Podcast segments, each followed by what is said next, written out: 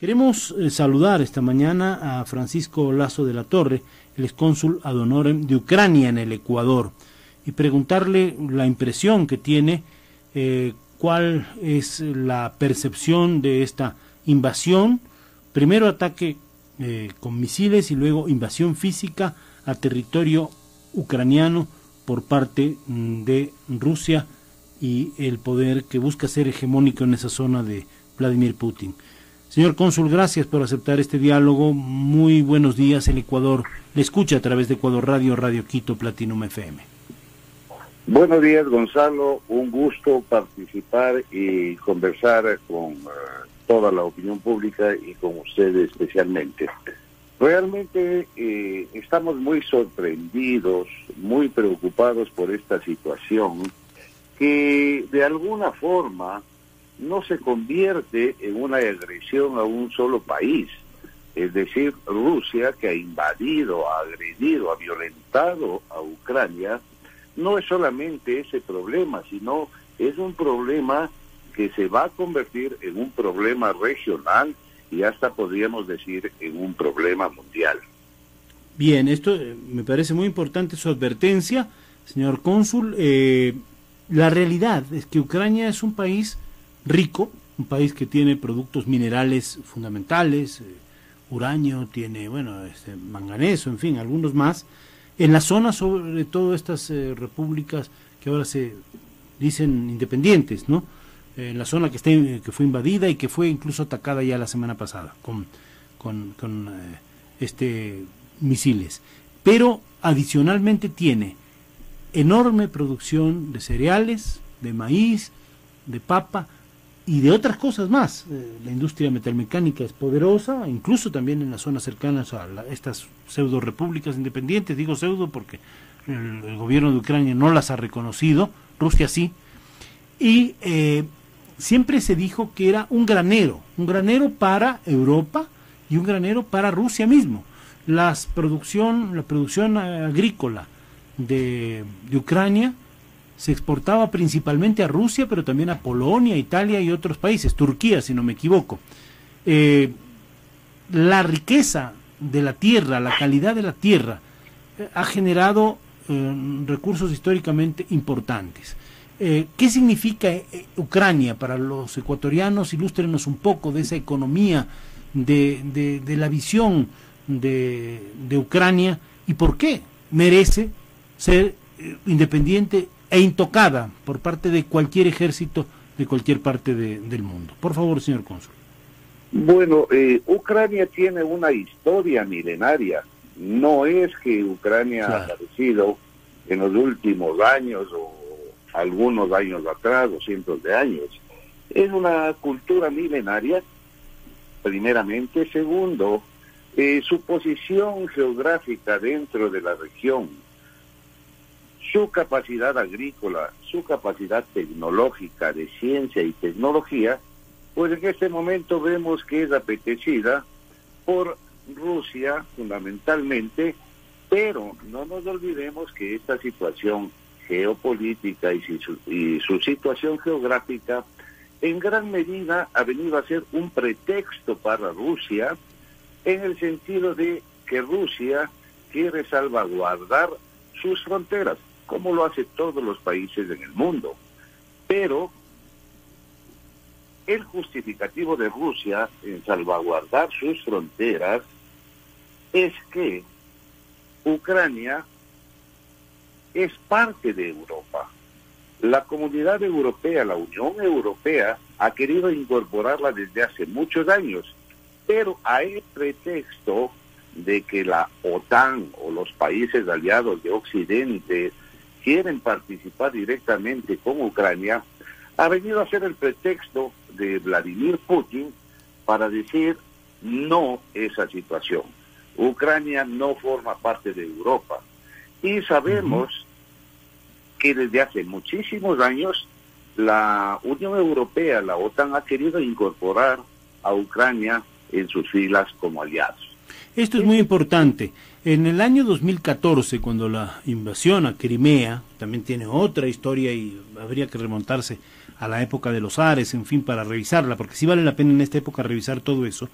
Este, eh, cuando hubo la anexión de, de Rusia a Crimea, no es la primera vez, porque ya en su época este, Rusia lo hizo, o la, URSS lo hizo, la Unión de Repúblicas Socialistas Soviéticas lo hizo, eh, eh, la justificación fue exactamente la misma. Se dice que Ucrania es un país bisagra.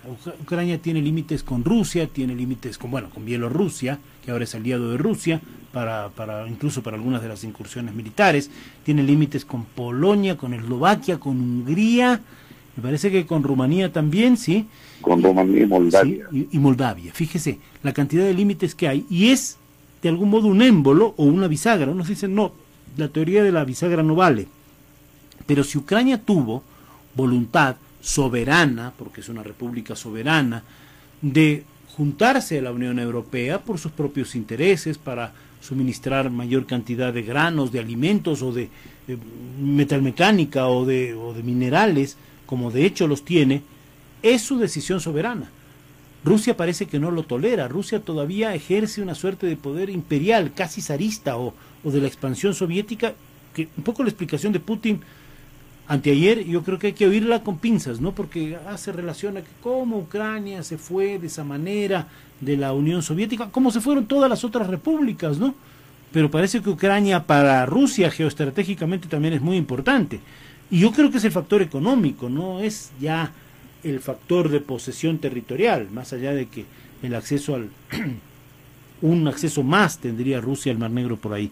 Esto es difícil de comprender, pero hay que explicarlo.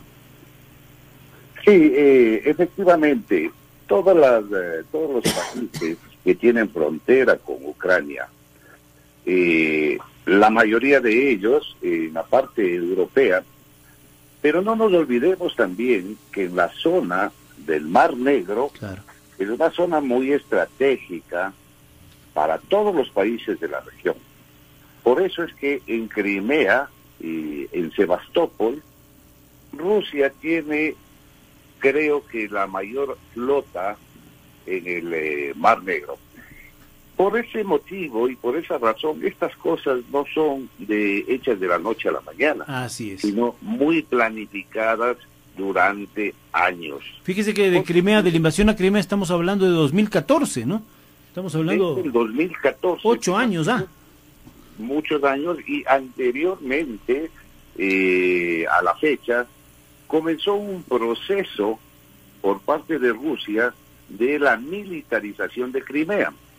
En el momento oportuno, cuando había mucho militar, muchas familias de los militares, entonces la población fue rusa, pero no porque sean parte de Crimea, sino por los convenios que existían entre Ucrania y Rusia para que se mantenga la flota naval en esta zona de Crimea. Claro, porque porque en una época sí fue proclive el gobierno ucraniano a, a, Rusia, fue fue cercano.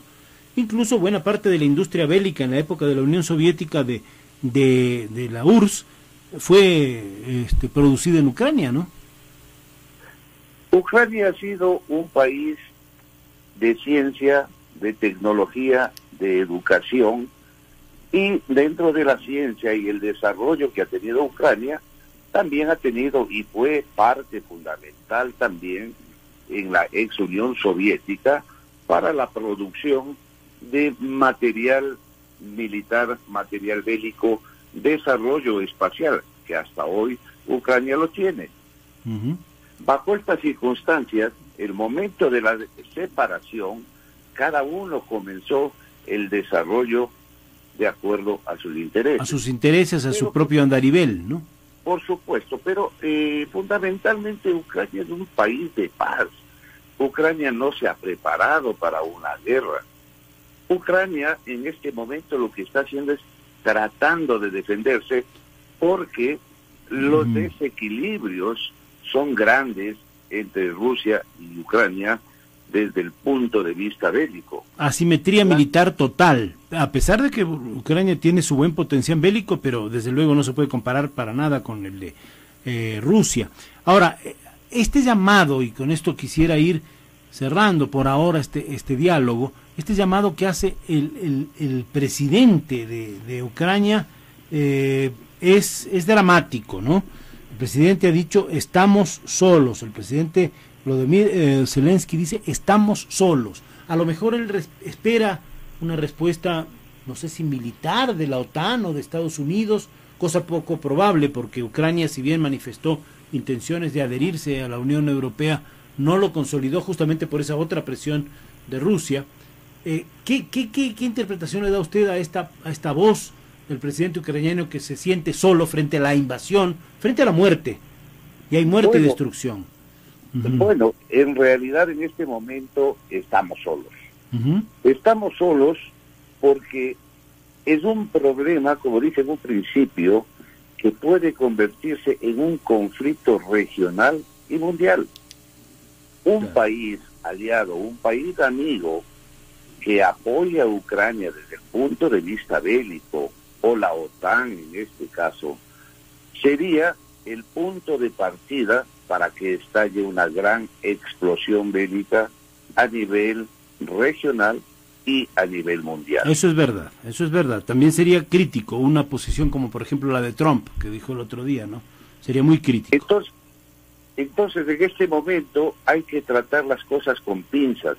se están agotando y creo que ya se han agotado todas las vías diplomáticas para la solución de esta agresión, de esta violencia y por qué no decirlo genocidio, porque cien o mil o millones es exactamente igual.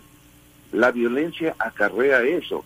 Entonces en este momento Ucrania se siente sola y vamos a tratar, y así tenemos la información, la única forma es defenderse en la medida de lo que se puede, hasta esperar una posición mucho más racional, sujeta a las normas del derecho internacional. Estamos esperando las decisiones del Consejo de Seguridad de Naciones Unidas, las decisiones de los países amigos, de la OTAN, y esperemos que en un momento pronto se resuelva esta situación y que esta invasión haya terminado. Sí, ojalá que sea así.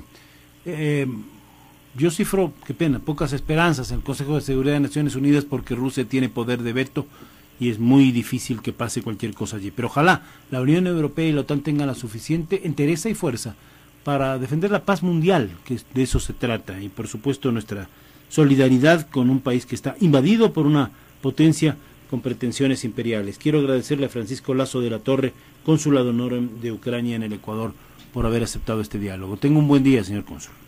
Muchas gracias, Gonzalo. Ha sido muy gentil.